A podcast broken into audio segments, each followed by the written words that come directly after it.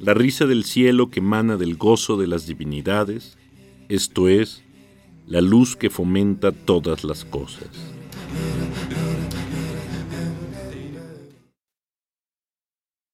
Que luz sea la risa del cielo que emana del gozo de los espíritus celestes, lo revelan los hombres que cuantas veces se alegran en su espíritu y ríen en su rostro.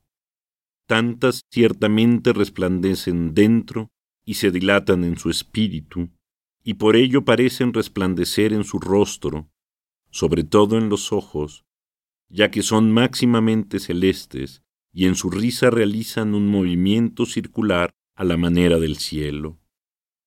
Mas, en cambio, todas las cosas se cubren de tinieblas, se oprimen y se entorpecen en los que se lamentan.